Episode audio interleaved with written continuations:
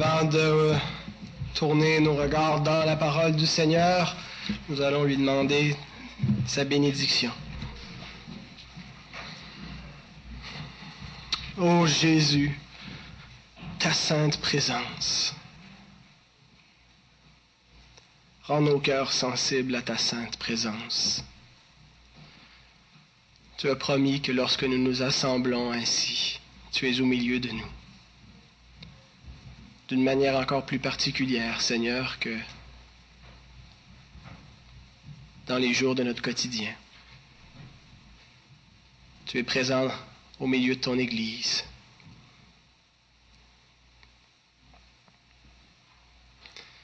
Seigneur, laisse-nous te voir. Laisse-nous te contempler. Laisse-nous siéger à tes pieds, admirer ta beauté. Fais du bien à nos cœurs. Ô Seigneur, fais du bien à tes enfants ce matin, pour la gloire de ton nom. Amen.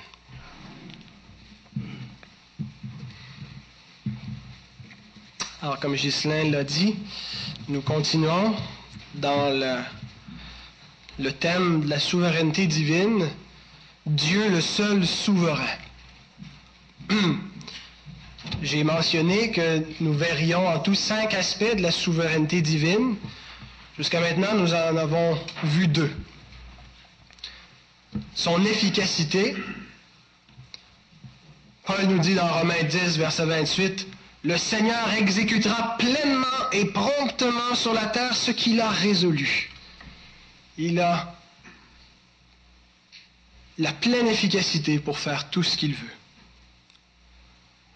Et on a vu aussi, le deuxième aspect, l'universalité de sa souveraineté.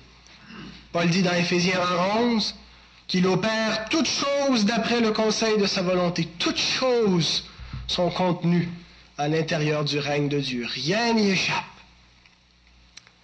Et lorsqu'on on s'est arrêté sur l'universalité du contrôle, de la souveraineté de Dieu, nous avons vu trois aspects, que Dieu est en contrôle de la nature, des choses naturelles de ce monde, le cours des choses, de l'histoire des peuples, l'histoire de son peuple en particulier, mais de toute l'humanité, et nous avions vu aussi sa souveraineté sur les individus.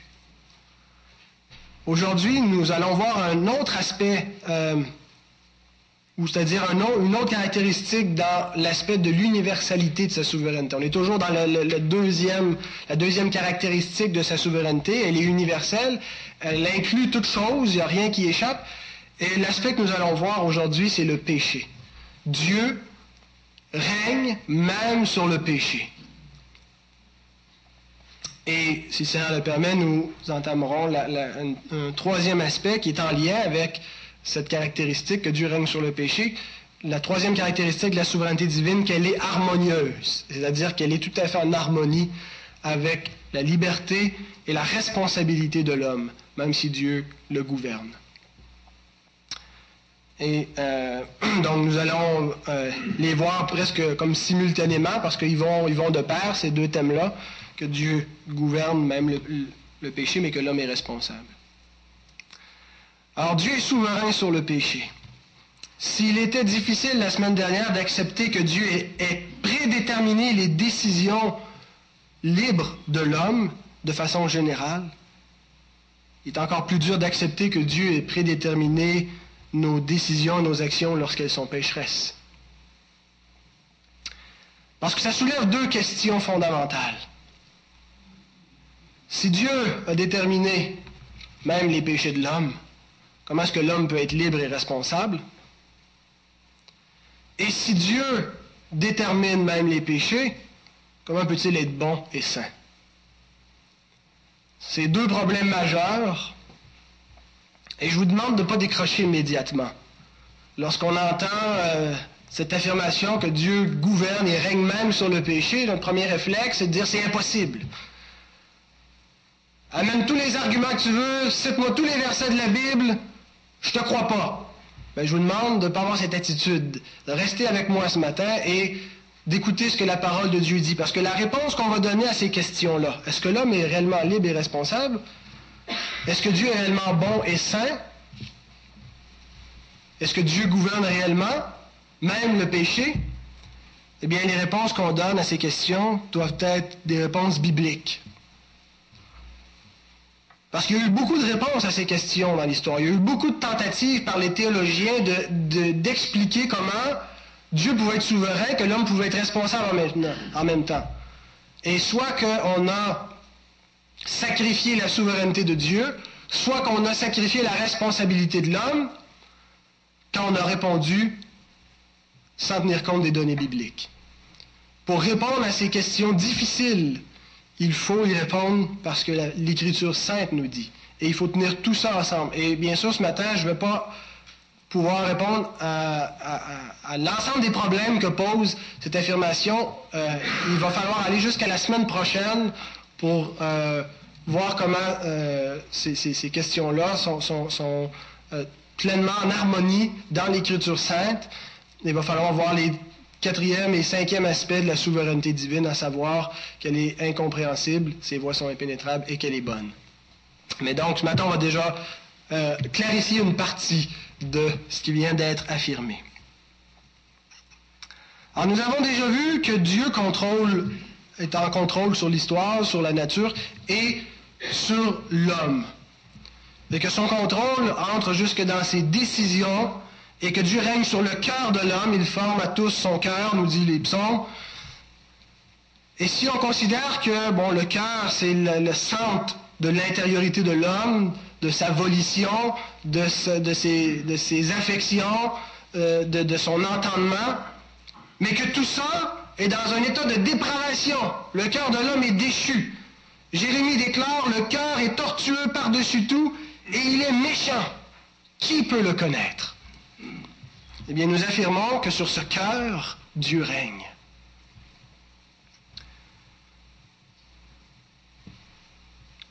Il est vrai que l'homme décide librement de faire le mal, mais il n'est pas moins sous le contrôle divin. Pensons à Joseph et ses frères. Vous aviez projeté de me faire du mal, Dieu le changé en bien, ce n'est pas vous qui m'avez envoyé ici, c'est Dieu. Dieu est en parfait contrôle sur les intentions mauvaises des frères de Joseph et ça s'inscrivait dans son plan de ce qu'il allait le, vendre comme ils l'ont fait. Regardons quelques textes qui affirment comment Dieu règne même sur les, intentions pécheresses, les actions mauvaises, les, les projections mauvaises que l'homme fait dans son cœur. psaume 105, versets 23 et 25 déclare alors Israël vint en Égypte, et Jacob séjourna dans le pays de Cam. Il rendit son peuple très fécond et plus puissant que ses adversaires. Et maintenant, parlant de Dieu, il changea leur cœur au point qu'ils haïrent son peuple et qu'ils traitèrent ses serviteurs avec perfidie. Dieu a changé le cœur des Égyptiens au point qu'ils ont, traité son peuple avec perfidie. Il faut régner même sur le péché pour arriver à faire ça. Un texte que les, euh, teneurs de la, souveraineté divine affirment régulièrement, c'est le passage où Dieu endurcit le cœur de Pharaon. Et on a peut-être parfois l'impression que, bon, Moïse a mentionné ça au passage, comme ça, une bonne fois, et que là, les calvinistes jubilent parce qu'ils prennent ce petit texte-là, et puis là, ils l'exploitent à outrance, et ils en font dire plus que ce que le texte en dit euh, en vérité. Mais est-ce que Moïse a mentionné ça au passage que Dieu avait endurci le cœur de Pharaon? En, préparant cette prédication, j'ai été étonné de voir à quel point Dieu répète qu'il va endurcir le cœur. Ça ne peut pas être une erreur, ça ne peut pas être un détail que Moïse mentionne au passage, parce qu'avant chaque plaie, Dieu dit, je vais endurcir son cœur. Exode 3.19. Je sais que le roi d'Égypte ne vous laissera point aller si ce n'est par une main puissante. Écoutez bien la suite. Il ne vous laissera pas aller si ce n'est par une main puissante, mais Exode 4, 21. L'Éternel dit à Moïse, en partant pour retourner en Égypte, vois tous les, prodiges que je mets dans ta main. Tu les feras devant Pharaon, et moi, j'endurcirai son cœur, et il ne laissera point aller le peuple. 7, 3, toujours dans Exode. Et moi, j'endurcirai le cœur de Pharaon, et je multiplierai mes signes et mes miracles dans le pays d'Égypte. 7, 13. le cœur de Pharaon s'endurcit, et il n'écouta point Moïse et Aaron selon ce que l'Éternel avait dit. 9.12. L'Éternel endurcit le cœur de Pharaon, et Pharaon n'écouta point Moïse et Aaron selon ce que l'Éternel avait dit à Moïse. 10, verset 1. L'Éternel dit à Moïse, va vers Pharaon, car j'ai endurci son cœur et le cœur de ses serviteurs pour faire éclater mes signes au milieu d'eux. 10, 20. L'Éternel endurcit le cœur de Pharaon, et Pharaon ne laissa point aller les enfants d'Israël. 10, 27. L'Éternel endurcit le cœur de Pharaon, et Pharaon ne voulut point les laisser aller. 11, verset 10. Moïse et Aaron firent tous ces miracles devant Pharaon, et Pharaon ne laissa point aller les enfants d'Israël hors de son pays. 14, verset 4. J'endurcirai le cœur de Pharaon et il poursuivra, mais Pharaon et toute son armée serviront à faire éclater ma gloire. Et les Égyptiens sauront que je suis l'Éternel et les enfants d'Israël firent ainsi. 14, 8. L'Éternel endurcit le cœur de Pharaon, roi d'Égypte. Et Pharaon poursuivit les enfants d'Israël. Les enfants d'Israël étaient sortis la main levée. 14, 17 et 18. Et moi, je vais endurcir le cœur des Égyptiens pour qu'ils entrent après eux. Et Pharaon et toute son armée, ses chars et ses cavaliers feront éclater ma gloire. Et les Égyptiens sauront que je suis l'Éternel quand Pharaon, ses chars et ses cavaliers auront fait éclater ma gloire. Ne peux pas avoir dit ça par erreur au passage. Si Dieu répète dans un si court passage à maintes reprise qui va endurcir le cœur de Pharaon, c'est qu'il a endurci le cœur de Pharaon. Et pour le, ce faire, pour que le cœur du Pharaon s'endurcisse, il faut impérativement que Dieu soit souverain même sur le péché de l'homme. Vous savez, Pharaon et les Égyptiens ne sont pas les seuls exemples dans la Bible où que Dieu gouverne même leurs actions mauvaises. Sion, qui était le roi de Hesbon, en route vers Canaan, le peuple qui est sorti d'Égypte, qui a erré des années dans le désert, refuse de les laisser passer sur son, territoire pour les, laisser entrer dans la terre promise.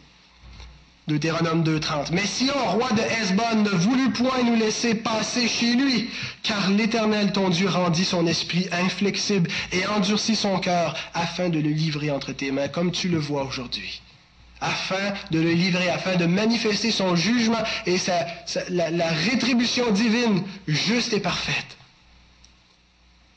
Dieu a fait la même chose avec les peuples qui étaient en Canaan. Josué 11, 20.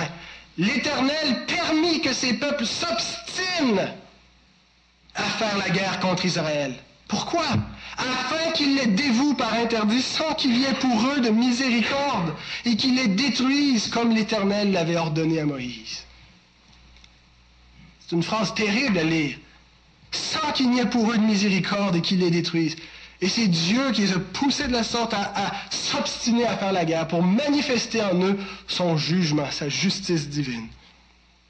Amathia, roi de Juda, qui voulait vaincre Israël, qui pensait, qui, était, qui était tout excité d'avoir battu les Édomites et qui s'est dit, tiens, maintenant, je vais m'en prendre à Israël au nord.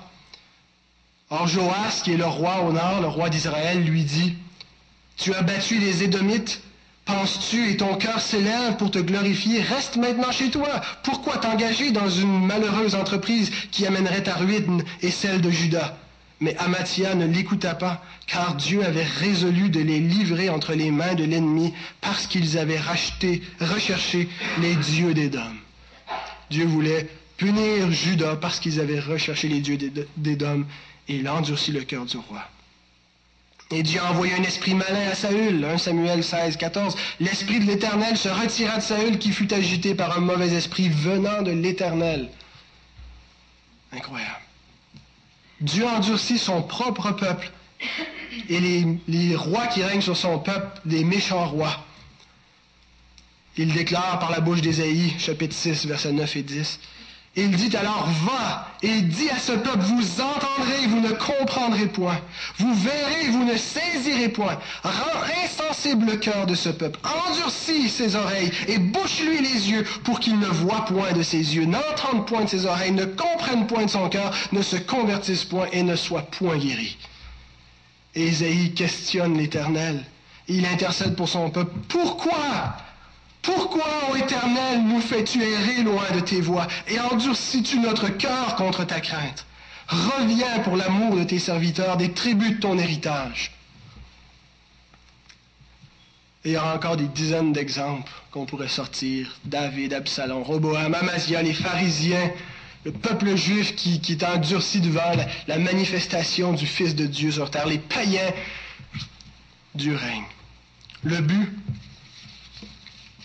Ésaïe 45, 6 et 7, c'est afin que l'on sache du soleil levant au soleil couchant que hors moi, il n'y a point de Dieu. Je suis l'Éternel, et il n'y en a point d'autre. Je forme la lumière et je crée les ténèbres. Je donne la prospérité et je crée l'adversité. Moi, l'Éternel, je fais toutes ces choses. Amos pose la question. 3, verset 6. Sonne-t-on de la trompette dans une ville sans que le peuple soit dans l'épouvante? Arrive-t-il un malheur dans une ville sans que l'Éternel en soit l'auteur? Arrive-t-il un malheur dans une ville sans que l'Éternel en soit l'auteur? Ça implique nécessairement la souveraineté de Dieu sur le péché de l'homme. Il en est arrivé des malheurs dans des villes. Pensons à des, génocides qui se sont produits récemment dans notre histoire. Arrive-t-il un malheur sans que l'Éternel en soit l'auteur? Amenons ça au test ultime. Cette affirmation que Dieu gouverne même le péché de l'homme. On va y faire passer le test ultime à cette affirmation. Quel est le plus grand crime qui s'est commis dans l'histoire de l'humanité? L'assassinat du Fils de Dieu. La plus grande injustice. On peut penser à des, à des génocides à des proportions immenses,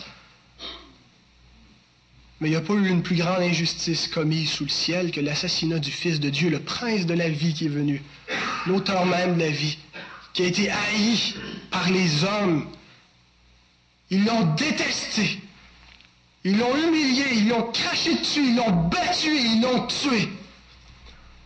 Et c'est le plus grand péché, je crois, qui s'est commis dans le monde. Est-ce que la crucifixion du Fils de Dieu pouvait s'accomplir sans que le péché de l'homme soit impliqué? Franchement, est-ce qu'il était possible que la crucifixion ait lieu sans que le péché de l'homme soit impliqué? C'est impossible. Pour le mettre à mort, il fallait le mettre à mort par des, faux motifs. Il fallait que ce soit une injustice parce qu'il était le seul qui ne méritait pas la mort. Il était impossible que le Fils de Dieu meure sans que le péché de l'homme en soit impliqué. Alors la conclusion, inévitable, c'est que si Dieu a déterminé d'avance la mort de son Fils, et il l'a fait, il a fallu qu'il détermine d'avance le plus grand péché de l'humanité. Et à partir de ce point, à partir de cet événement, la mort de Christ, j'entends montrer que la souveraineté de Dieu est en parfaite harmonie avec la liberté et la responsabilité de l'homme. Donc c'est la troisième caractéristique de la souveraineté divine, elle est harmonieuse. Contrôle divin ne viole pas la liberté et la responsabilité humaine.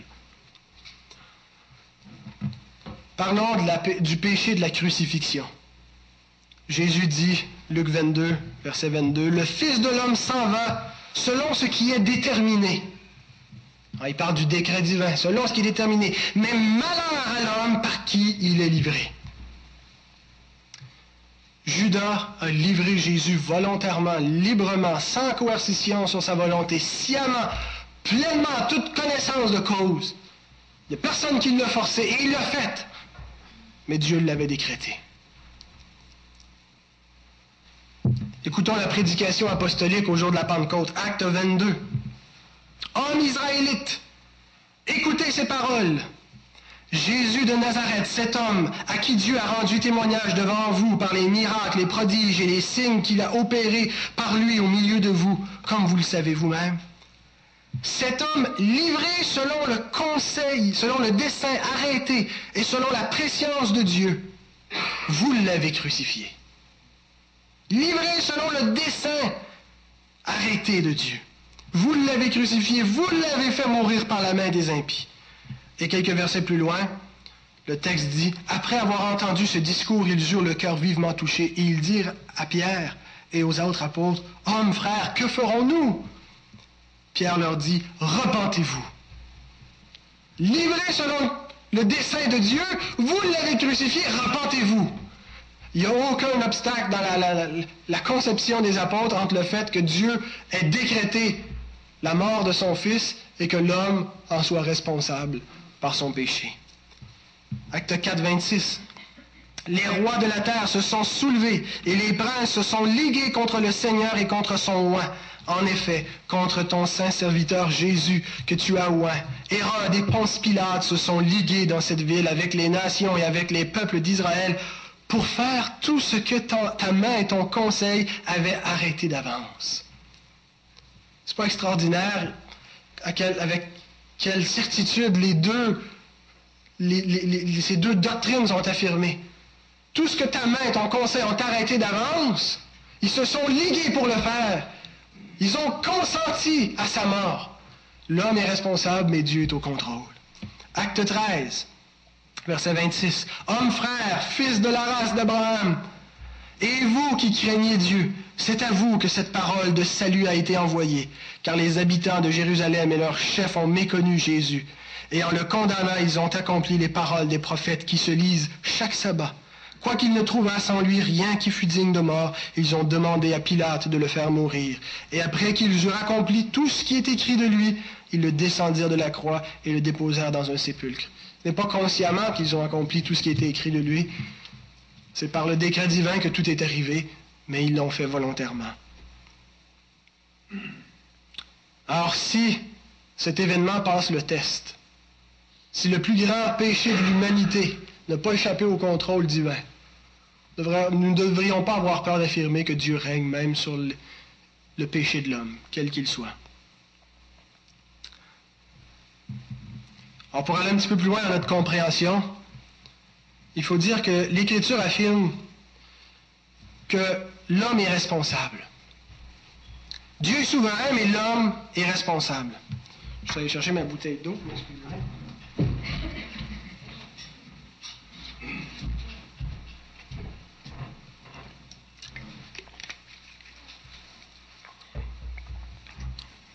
Si on dit que l'homme est responsable, ça implique trois choses, la responsabilité. Ça veut dire que l'homme est redevable, ça veut dire que l'homme est imputable, et ça veut dire que l'homme est capable. C'est-à-dire que euh, a une liberté, il, il, pêche consciemment. Il a la capacité de le faire. Ce n'est pas euh, un automatisme. Il le fait par sa capacité. Il est capable. Donc, Regardons ces trois aspects rapidement. Il est redevable. Pour être responsable, il doit être redevable. Est-ce que l'Écriture montre l'homme comme redevable, c'est-à-dire comme devant rendre des comptes à Dieu? On n'a pas tellement de difficulté à accepter ces évidences dans l'Écriture que tous devront rendre des comptes pour les paroles qu'ils auront proférées, pour les vaines pensées qu'ils auront eues et pour les actions mauvaises qu'ils auront faites. Et plusieurs textes de la parole nous, nous ramènent ça. Euh, donc l'homme est redevable devant Dieu.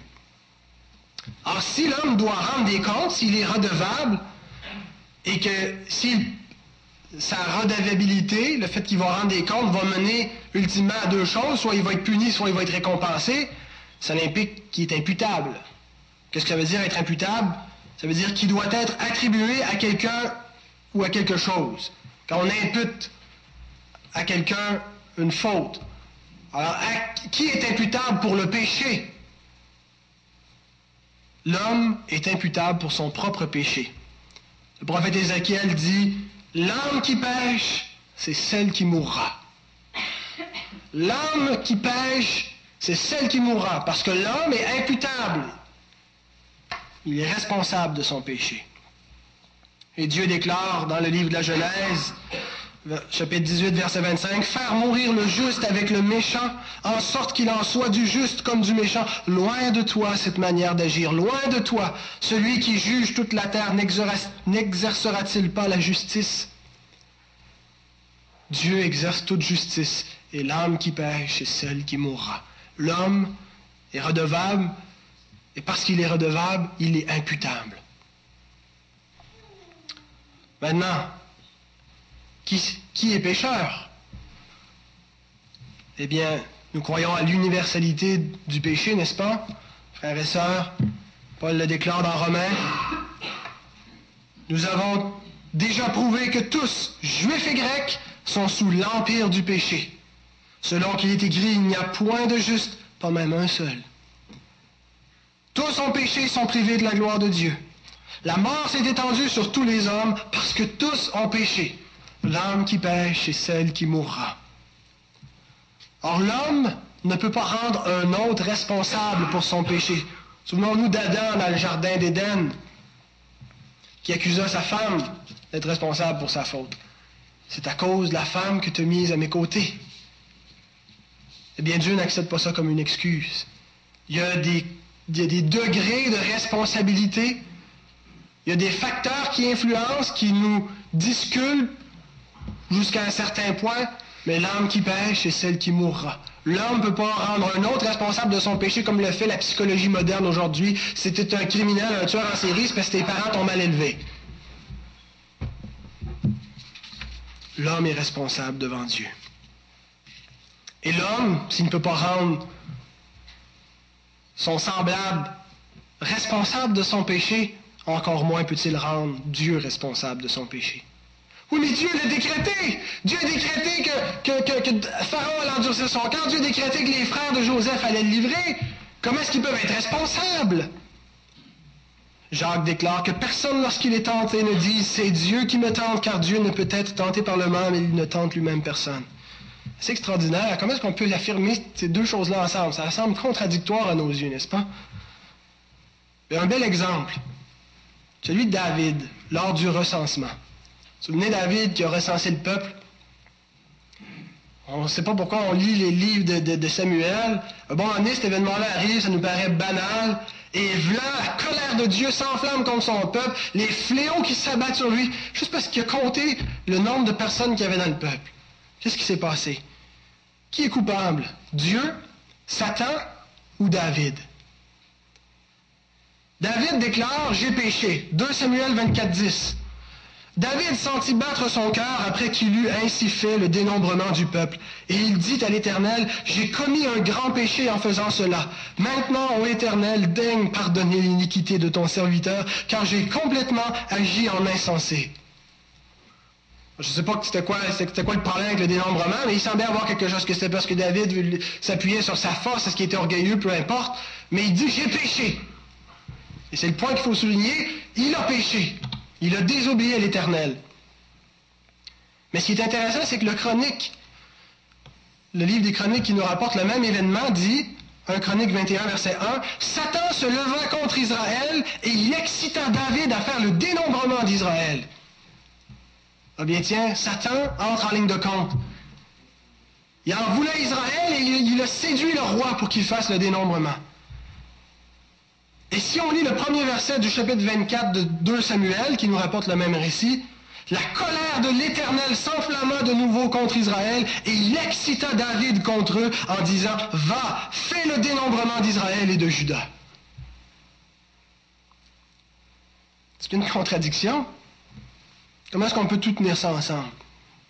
Eh bien, quand on parle de la responsabilité de l'homme et des décrets divins, on parle de la cause première, de la cause seconde, de la cause troisième, et ainsi de suite. Il y a plusieurs causes qui entrent en ligne de compte quand un événement se produit. Souvenez, on parlait de la possibilité qu'un homme vienne existence. On disait qu'il y a une chance sur 2555 millions en comptant les spermatozoïdes de son père, et ajouter à ça toutes les circonstances de tous ses ancêtres mises ensemble, qui fait la chaîne des événements qui amenait à son existence. Si on enlève un de ces événements-là, il n'existe plus.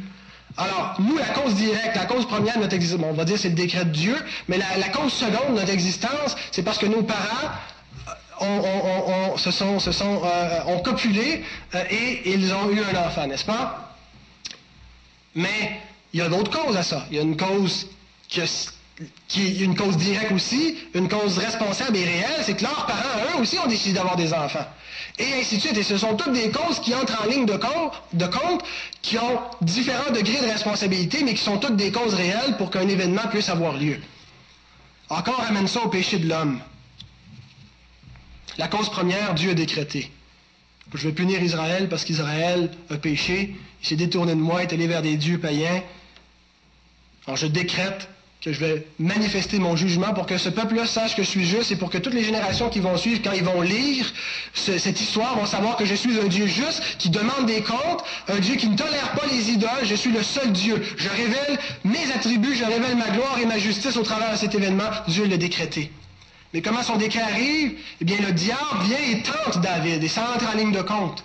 Parce que le diable en veut à Israël et c'est ce qu'on lit, Satan se leva contre Israël et il excita David à faire le dénombrement. Et il y a une troisième cause qui entre en ligne de compte. Il y a David lui-même qui, par orgueil, on ne sait pas, mais c'est une cause responsable et réelle, et qui décide de faire le dénombrement et qui pêche. Et on pourrait ajouter une quatrième cause, qui est le peuple qui, lui-même s'était détourné et qui, à cause de ça, a tiré sur lui la colère de Dieu. Et on pourrait rajouter des causes, et ainsi de suite, comme ça, jusqu'à la vingtième cause, parce que le père de David est responsable. Aussi, s'il n'y avait pas eu David, David n'aurait pas fait ce péché-là. Et c'est toutes des causes qui entrent en ligne de compte, qui sont des causes réelles, qui n'ont pas tous apporté l'odieux du péché, qui n'ont pas tous apporté la faute, parce qu'elles ne sont pas toutes des causes responsables du péché, mais sont toutes des causes réelles. Alors le point central quand on considère les décrets de Dieu sur le péché de l'homme, il faut faire une différence. Il est impératif de faire cette différence. Et s'il y a une seule chose qu'il faut que vous reteniez ce matin, c'est celle-ci. La différence entre décréter une chose et faire cette chose. Quand Dieu décrète le péché, Dieu n'est pas responsable du péché. C'est quelque chose qui est impossible pour nous de saisir, que le décret de Dieu ne viole pas la contingence et la liberté de l'homme. Quand Dieu décrète une chose, c'est sûr que la chose va arriver, mais elle arrive quand même de façon contingente. C'est-à-dire que, de façon naturelle, la, contingence, c'est la possibilité qu'une chose arrive et n'arrive pas. Parce que dans, dans l'univers, il y a les choses qui arrivent, mais aussi les choses qui n'arrivent pas. On pourrait toutes mettre ces possibilités-là ensemble, et quand Dieu décrète, ça ne fait pas tort à la contingence. Et ça, c'est impossible pour nous de comprendre comment Dieu peut décréter une chose et que la chose arrive naturellement sans faire tort à la liberté de l'homme. Mais il y a une différence entre décréter une chose et faire cette chose. On va y revenir bientôt, vous allez voir. Je vais vous citer notre confession de foi, la, deuxième confession de foi baptiste de Londres, qui a été entérinée officiellement à Londres en 1689. Et dans, dans ce paragraphe, chapitre 3 au paragraphe 1, sur les décrets de Dieu, je trouve que c'est avec brio qui résume les cinq aspects de la, souveraineté divine. Je vous lis. De toute éternité, selon le conseil très sage et très saint de sa volonté, Dieu a décrété en lui-même, librement et immuablement, tout ce qui arrive. Jusqu'à maintenant, on a l'efficacité et l'universalité de la souveraineté divine. Mais ça continue. De telle manière, cependant, qu'il n'est pas l'auteur du péché et n'a aucune communion avec le pécheur. Ah, son décret est bon. Dieu n'est pas l'auteur du péché. Sans faire violence à la volonté de sa créature et sans que la liberté, la contingence ou les causes secondes soient exclues, mais qu'elles soient plutôt établies. Quatrième aspect, elle est harmonieuse. Universelle, efficace, bonne, harmonieuse. Ce décret manifeste la sagesse de Dieu, incompréhensible. Cinquième aspect, qui librement dispose de tout ce qui existe, de toute puissance, fidélité pour l'accomplir. C'est on pourrait pas dire, expliquer de façon plus claire, plus biblique, plus synthétique la doctrine du décret divin. Alors le point que je veux vraiment souligner, c'est que les décrets de Dieu n'empêchent pas la responsabilité de l'homme, mais l'établissent. Si Dieu n'est pas souverain, l'homme ne peut plus être responsable parce que l'homme n'a plus de cadre dans lequel il peut exercer sa liberté et sa responsabilité et c'est ce que la confession, on a lu qui s'est dit, son décret ne fait pas violence à la liberté de l'homme, n'annule pas les causes secondes, mais plutôt les établisse, lui donne un fondement pour exister. L'homme exerce sa liberté dans le cadre de la souveraineté divine, il ne peut pas y échapper. Donc on a vu que l'homme est redevable, il est imputable, l'âme qui pêche est celle qui mourra, mais s'il en est ainsi, c'est parce qu'il est capable. C'est-à-dire que l'homme a l'habileté d'agir librement et volontairement. Pour être responsable, l'homme doit avoir ces trois aspects. Il doit être redevable, imputable et capable. et l'homme a l'habilité d'agir librement et volontairement. Quand je dis que l'homme est capable, ça n'implique pas que l'homme a, la capacité de ne pas pécher. Avez-vous déjà réfléchi à ça? L'homme n'a pas la capacité de ne pas pécher. Quand on parle de la liberté de l'homme, c'est pas une liberté au sens absolu comme l'entendait Pélage, qui disait qu'il est possible à l'homme de ne pas pécher. Il n'est pas possible à l'homme de ne pas pécher. Donc, est-ce qu'il est libre? Il est libre, mais sous le péché. Quand il pêche, c'est volontairement, c'est librement, parce que sa volonté est asservie au péché. Il n'est pas capable de ne pas pécher, mais il ne pêche pas contre sa nature. C'est naturel pour lui de pécher et il le fait parce qu'il le veut.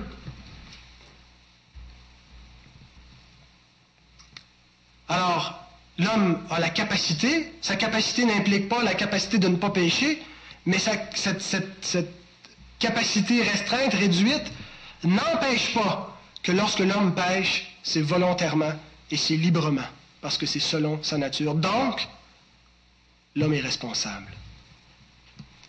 S'il pêche parce qu'il le veut, sans être forcé de le faire, même s'il ne peut pas faire autrement, mais il, le fait sciemment, il le fait volontairement, il le fait à pieds joints, il le fait le point levé, eh bien, il faut qu'il soit responsable. Il n'y a personne qui nous tord le bras quand on pêche. Mais jusqu'à maintenant, est-ce que vous avez réussi à ne pas pêcher? Alors, ça n'empêche pas que l'homme pêche volontairement et librement, et ça n'empêche pas non plus que Dieu l'ait décrété lorsqu'il pêche. Donc, la responsabilité de l'homme est en harmonie avec le plan éternel de Dieu. N'oublions pas que Dieu a un plan éternel et il faut voir les choses dans une perspective d'éternité. Et que les décrets de Dieu, même s'ils semblent incompréhensibles, et ils le sont, lorsqu'elles en viennent à la, responsabilité de l'homme et qu'elle implique le péché, eh bien tout ça est en harmonie avec le plan éternel de Dieu. Dieu est souverain, l'homme est responsable. Amen. Or, avec toutes ces données, ce qu'il faut affirmer, c'est la souveraineté de Dieu est harmonieuse. Elle ne viole pas la liberté et la responsabilité de l'homme, ni la contingence des événements. Et j'ai une belle illustration que j'emprunte à euh, Wayne Grudem, qui est un théologien baptiste. Euh, il prend euh, l'image de Shakespeare dans l'histoire de Macbeth. ceux qui connaissent, qui sont familiers avec cette histoire, vous allez, vous savez que Macbeth, dans l'histoire, va assassiner le roi Duncan pour euh, prendre sa place. La question maintenant que l'on pose, c'est qui est responsable de la mort du roi? Est-ce que c'est Shakespeare ou est-ce que c'est Macbeth? Qui est responsable de la mort du roi Duncan? Est-ce Shakespeare ou est-ce Macbeth? Macbeth, c'est le personnage de l'histoire qu'il tue. Remarquez que je n'ai pas dit qui a tué le roi? Parce que Shakespeare n'a pas tué le roi. Il a décrété sa mort. Celui qui a tué le roi, c'est Macbeth. Or, quand on dit qui est responsable de sa mort, eh bien, ça dépend du niveau auquel on se place. Parce qu'il faut regarder sa mort à deux niveaux différents. Il y a le niveau de celui qui l'a décrété, qui est complètement en dehors de l'histoire, qui est au-dessus de tout ça, et il y a la réalité de Macbeth, qui est dans un monde différent de celui de l'auteur. Shakespeare n'a pas tué le roi, mais il a décrété sa mort, donc, à un certain niveau, il est responsable, non pas coupable, mais responsable. Mais Macbeth, c'est lui le meurtrier. Il l'a tué. Shakespeare n'a pas commis le meurtre, Macbeth a commis le meurtre. Shakespeare a décrété la mort, Macbeth s'en est rendu coupable. Et pour établir les degrés de sa culpabilité, on pourrait tenir compte de d'autres choses qui font partie de l'histoire de, Macbeth, son ambition pécheresse, les circonstances qui l'ont amené jusque-là à avoir une possibilité de, devenir roi lui-même. Si les circonstances avaient été autres, s'il avait été un paysan, il n'aurait jamais tué le roi. C'est parce qu'il y avait une possibilité de le remplacer. Il y a des sorcières qui l'ont influencé. Et on peut mettre toutes ces causes réelles et effectives, première, deuxième, troisième, et ainsi de suite, ces causes-là jusqu'à la cause d'un millionième, qui est un de ses ancêtres, que si tu l'enlèves, Macbeth n'existe plus. Je sais que c'est une analogie imparfaite. Parce que la vie, c'est pas une pièce de théâtre. Dans une pièce de théâtre, c'est une fatalité, il n'y a pas vraiment de contingence. Ce qui est écrit arrive de façon fatale, tandis que la vie n'est pas une fatalité. Il reste qu'il y a les événements naturels qui succèdent, puis il y a une contingence dans la vie. Mais ce que je veux souligner dans cette analogie, il y a trois points que je pense avec l'analogie qui montrent bien ces trois points. C'est qu'il y a une harmonie entre la souveraineté divine et la responsabilité humaine. Ils ne sont pas mutuellement exclusifs, parce que ça dépend du point de vue auquel on se place pour regarder l'événement. Shakespeare a écrit la mort du roi et Macbeth l'a tué. Ça nous montre aussi, deuxièmement, que Dieu n'est pas coupable du péché de l'homme. quand j'ai dit tantôt, il y a une différence entre décréter une chose et faire la chose. Shakespeare n'a pas tué Macbeth. Il n'y a personne au monde qui peut accuser Shakespeare d'être un meurtrier. Est-ce qu'on a traduit Shakespeare en, procès civil pour le condamner parce qu'il avait tué le roi Duncan? Non! Il n'est pas meurtrier, il a décrété sa mort. On va dire, oui, c'est fictif, ça c'est pas la même chose, ça s'applique pas. Mais décréter une chose, c'est différent que de faire la chose décrétée. Et ça nous permet aussi d'établir le degré de la culpabilité de l'homme.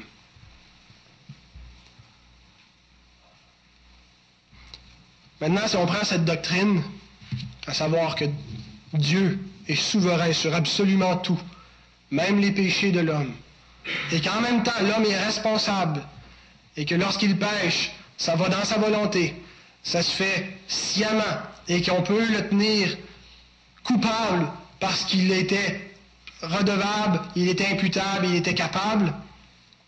Alors si ces deux choses-là vont ensemble, comment maintenant ça s'applique? Comment est-ce que cette doctrine s'applique à la responsabilité de l'homme dans sa destinée éternelle? Comment prendre cette donnée-là et l'appliquer à la doctrine du salut ou de la perdition? Eh bien, concernant la perdition, la Bible dit deux choses. Elle implique la souveraineté de Dieu et elle implique la responsabilité de l'homme. Romains 9, 22 dit, Que dire si Dieu, voulant montrer sa colère et faire connaître sa puissance à supporter avec une grande patience des vases de colère formés pour la perdition? Proverbe 16, 4, L'Éternel a tout fait pour un but, même le méchant pour le jour du malheur. Romains 9, 18, Il endurcit qui il veut Paul applique ça directement à la question du salut. Il endurcit qui il veut, il fait grâce à qui il veut. Donc, on n'y échappe pas. La souveraineté divine est impliquée même dans la perdition des hommes. En même temps que l'Écriture affirme la responsabilité de l'homme dans sa perdition. Jésus déclare, Matthieu 13, Car le cœur de ce peuple est devenu insensible. Ils ont endurci leurs oreilles et ils ont fermé leurs yeux, de peur qu'ils ne voient de leurs yeux, qu'ils n'entendent de leurs oreilles, qu'ils ne comprennent de leur cœur, qu'ils ne se convertissent et que je ne les guérisse. C'est intéressant, on a ce passage-là tantôt quand Ésaïe l'a écrit, et c'était Dieu qui faisait, qui, qui endurcissait le cœur, et maintenant Jésus dit, ils ont endurci leur cœur, ils ont bouché leurs oreilles, fermé leurs yeux pour ne pas voir. Il y a une harmonie entre les deux. Le décret divin fait pas tort à la rébellion de l'homme volontairement le peuple juif qui, entendait les paraboles du Seigneur, ses enseignements, qui voyait ses miracles, s'endurcissait contre lui. Est-ce que ça entrait dans le décret divin? Certainement que ça entrait dans le décret de Dieu. Mais est-ce que l'homme en est responsable? Certainement que l'homme en est responsable. Paul dit, acte 13, verset 46, il annonce l'évangile aux Juifs. C'est un grand succès dans la synagogue. Il dit, reviens samedi prochain, tu nous prêcheras ça. Il revient avec beaucoup de succès, mais là, il était jaloux, ça les dérangeait. Paul leur dit, c'est à vous, premièrement, que la parole de Dieu devait être annoncée. Mais puisque vous la repoussez et que vous vous jugez vous-même indigne de la vie éternelle, voici, nous nous tournons vers les païens. Comment est-ce qu'on peut affirmer un verset sans dire que l'homme est responsable? Vous la repoussez et vous vous jugez vous-même indigne de la vie éternelle. La seule chose qui reste à ajouter, c'est aller chez le diable si vous ne voulez pas en avoir. Étienne qui dit aux Juifs rebelles, Homme en courant, incirconcis de cœur et d'oreille, vous vous opposez toujours au Saint-Esprit, ce que vos pères ont été, vous l'êtes aussi. Homme au courant, au cœur incirconcis, vous vous opposez au Saint-Esprit, vous résistez. Vous avez l'évidence des merveilles de Dieu, vous avez son évangile devant sa face, on vous expose les Écritures saintes, vous voyez l'accomplissement du plan de Dieu et vous vous endurcissez devant ces évidences. Est-ce que ça fait partie du décret divin? Certainement. Dieu va manifester sa colère et sa justice au travers de ceux qui l'endurcissent. Est-ce que l'homme est responsable? Certainement. Il y a donc deux niveaux. Il faut voir à ces deux niveaux-là. Quand on regarde cette doctrine-là, c'est quelque chose d'extrêmement dur à accepter. Je ne vous dis pas que c'est un petit sujet facile comme ça qu'on discute sur le coin d'une table la veille au soir. C'est quelque chose d'extrêmement sérieux, d'extrêmement troublant. Cette doctrine-là, puis elle ne doit pas venir ébranler notre foi dans la bonté, dans la, la miséricorde de Dieu que nous allons voir bientôt. Mais il faut être capable de percevoir ces choses à deux niveaux. Ce n'est pas en opposition que Dieu soit souverain et que l'homme soit responsable. Il y a deux niveaux. Il y a un niveau éternel où Dieu est en contrôle et où Dieu n'est pas responsable du péché, n'est pas coupable. Et il y a un niveau où, son décret se produit sur la terre, dans l'histoire des hommes, en respectant la liberté des hommes, et où l'homme se rend coupable de son péché. La doctrine de la réprobation, le fait qu'une personne va être perdue pour l'éternité, une doctrine terrifiante. Cette doctrine de la réprobation consiste pas en ce que Dieu refuse des pécheurs qui veulent venir à lui. La réprobation, c'est pas ça. C'est pas quelqu'un qui dit S'il te plaît, prends-moi, prends-moi, puis Dieu dit Non, je veux rien savoir de toi, va-t'en. Ce n'est pas ça la réprobation. La réprobation, c'est ce que Paul nous décrit dans Romains 1, 24. Dieu les a livrés à l'impureté selon les convoitises de leur cœur. Et au verset 28, comme ils ne se sont pas souciés de connaître Dieu, Dieu les a livrés à leur sens réprouvé. La réprobation, c'est que Dieu laisse l'homme à son état réprouvé, son état rebelle, son état endurci, son état de pécheur et responsable. Et si Dieu est la cause première dans la perdition des pécheurs, il n'est pas la cause coupable. C'est important de faire cette distinction-là. Dieu est la cause première, mais pas la cause coupable. Ce que Dieu a fait, c'est qu'il les a laissés à eux-mêmes. Il n'a pas eu besoin de les repousser, ils ne venaient pas à lui. Dieu n'a pas eu besoin d'éloigner les pécheurs qu'il cherchait, il n'y en avait aucun qu'il cherchait. Il ne s'est pas révélé à eux, il les a laissés à leur perdition. Pourquoi? Pour montrer en eux sa gloire, sa justice. De même, la doctrine du salut consiste pas en ce que des pécheurs ont choisi Dieu et que Dieu les a acceptés parce qu'ils cherchaient, puisque la parole nous dit, nul ne cherche Dieu. Nul ne cherche Dieu. Il n'y a pas d'équivoque possible ici. C'est au, sens plénier, au degré niveau 1. Nul ne cherche Dieu. On ne peut pas prendre ça au sens figuratif. Nul ne cherche Dieu. Nul n'est intelligent. Nul ne cherche Dieu. D'où la nécessité absolue de la grâce divine. S'il n'y a personne qui cherche Dieu, elle va prendre un Dieu qui les cherche. Et Isaïe pousse la hardiesse jusqu'à dire, j'ai été trouvé par ceux qui ne me cherchaient pas. Comment est-ce qu'il peut être trouvé par ceux qui ne le cherchent pas? Je me suis manifesté à ceux qui ne me demandaient pas. Ça, c'est la grâce divine. Dieu n'a pas voulu que tous les pécheurs lui tournent le dos. Il n'a pas accepté ça. Il est allé plus loin que notre rébellion, notre endurcissement. Il a franchi toutes les limites jusqu'au péché qui l'empêchait de nous accepter en sa présence. Il l'a expié, il est venu jusqu'à nous pour nous racheter, pour nous donner la vie. Dans nos circonstances actuelles, il est venu nous chercher chacun individuellement. Il s'est laissé trouver par ceux qui ne le cherchaient pas. Dieu est souverain. Alors si on dit que dans la perdition de l'homme, l'homme est responsable, ben, l'homme ne peut pas être responsable, par contre, dans sa rédemption. Il peut n'y avoir que Dieu qui est responsable parce que l'homme ne le cherchait pas. Les perdus sont coupables puisqu'ils ont rejeté Dieu et Dieu les a laissés à leur sens réprouvé. Les sauvés ne cherchaient pas Dieu, mais Dieu leur a fait grâce. À lui soit la gloire. Frères et sœurs, bénissons ce Dieu qui ne nous a pas abandonnés à notre rébellion. Vous savez, Dieu n'aurait pas été méchant ou injuste en nous abandonnant à notre rébellion nous aurait donné ce qu'on mérite, et non seulement ce qu'on mérite, mais ce qu'on réclame. La lumière est venue dans le monde, les ténèbres l'ont point aimé, l'ont haï. Ils détestent la lumière. gloire à Dieu, il ne nous a pas laissés dans cet état de rébellion contre lui.